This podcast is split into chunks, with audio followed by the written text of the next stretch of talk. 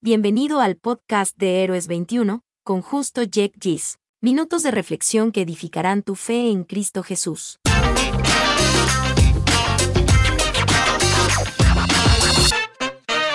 Saludos mis hermanos y amigos de Héroes 21. Qué privilegio saludarles y ministrarles a través de este podcast un micromensaje desde las Sagradas Escrituras. ¿De qué hablaremos hoy? Hoy empezamos una nueva serie de micromensajes, con el título, Identidad. Y en esta primera entrega, hablaremos sobre Descubriendo tu identidad. ¿Quién soy? es la pregunta que todos los días nos asalta la cabeza al mirarnos al espejo, al despertar, pero también cuando miramos al espejo social del grupo al que pertenecemos, con los que interactuamos todos los días. Mi respuesta a quién soy es la que determina mis pasos, la que guía mis decisiones. Por tanto, tiene que ser lo suficientemente fuerte como para resistir todo tipo de terremotos. Todos los días respondemos a esta pregunta ¿quién soy? de distintas maneras. Cierta vez el profeta Samuel le dijo al joven Saúl que el Señor le tenía algo especial. Eso está en 1 Samuel 9, 20, 21. Saúl quedó tan consternado que le respondió quién soy yo y quién es mi familia. Es decir, en su tabla de méritos o favores divinos, el apellido juega un papel importante. Es como el apellido Quispe versus el apellido Betancourt. Pero no, el Señor no se había fijado en su apellido. Pero también Saúl dijo, provengo de la tribu más pequeña de Israel. Para contextualizar, es como si le hubiera dicho, soy provinciano. En nuestra mente los capitalinos tienen mayor jerarquía que los provincianos. Pero no, el Señor no se había fijado en su procedencia geográfica. Ni su apellido, ni su roce social era la causa de su elección como rey, sino la regalada gana que le dio al Señor. Eso se llama gracia. No lo mereces, pero te lo dan.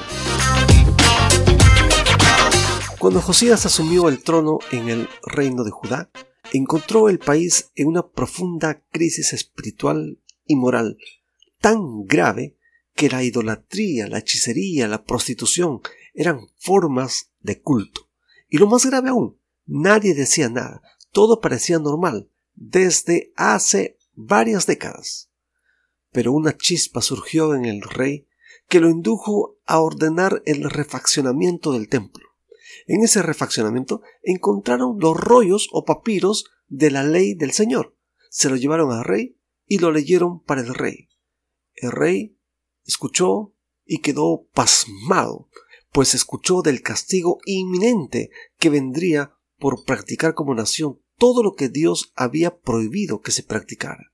El rey se arrepintió y llamó a todo su pueblo al arrepentimiento, y esto trajo una revolución espiritual sin precedentes. Esa chispa, en definitiva, era la voz de Dios en su corazón. Esa chispa le decía, tú no has nacido para proseguir con la idolatría. Esa chispa le decía, tú no eres servidor de esos dioses falsos. Esa chispa le decía, tú vienes de la sangre de David, un ancestro tuyo que vivió con un corazón para agradar a Dios. Es decir, descubrió su verdadera identidad. El día que le dijimos al Señor, soy un pecador, sálvame, ese día el Espíritu Santo sopló en nuestro interior aliento de vida y nacimos de nuevo. En el primer nacimiento vinimos de la semilla de nuestro Padre fertilizada en el vientre de nuestra Madre. En el segundo nacimiento, de la semilla incorruptible de la palabra de Dios, según 1 Pedro 1.23.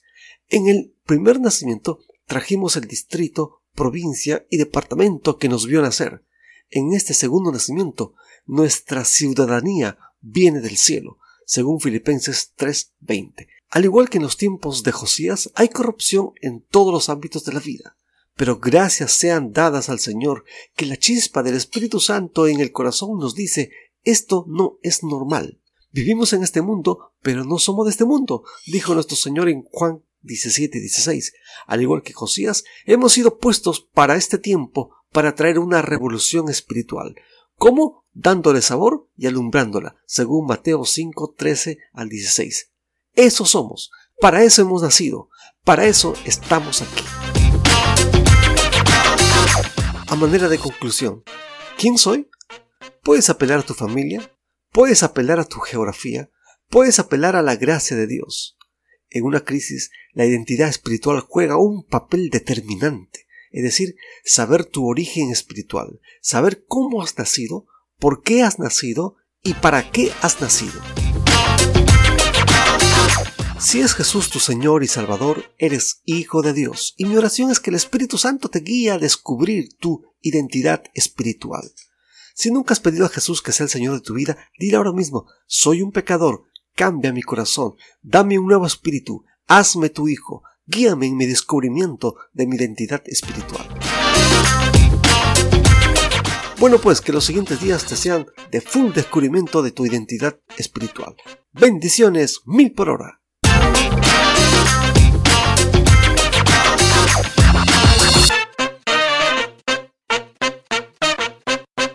Es nuestra oración que estos minutos lo hayan edificado. Y para edificar a muchos más, por favor, compártalo con otros. Hasta el próximo domingo.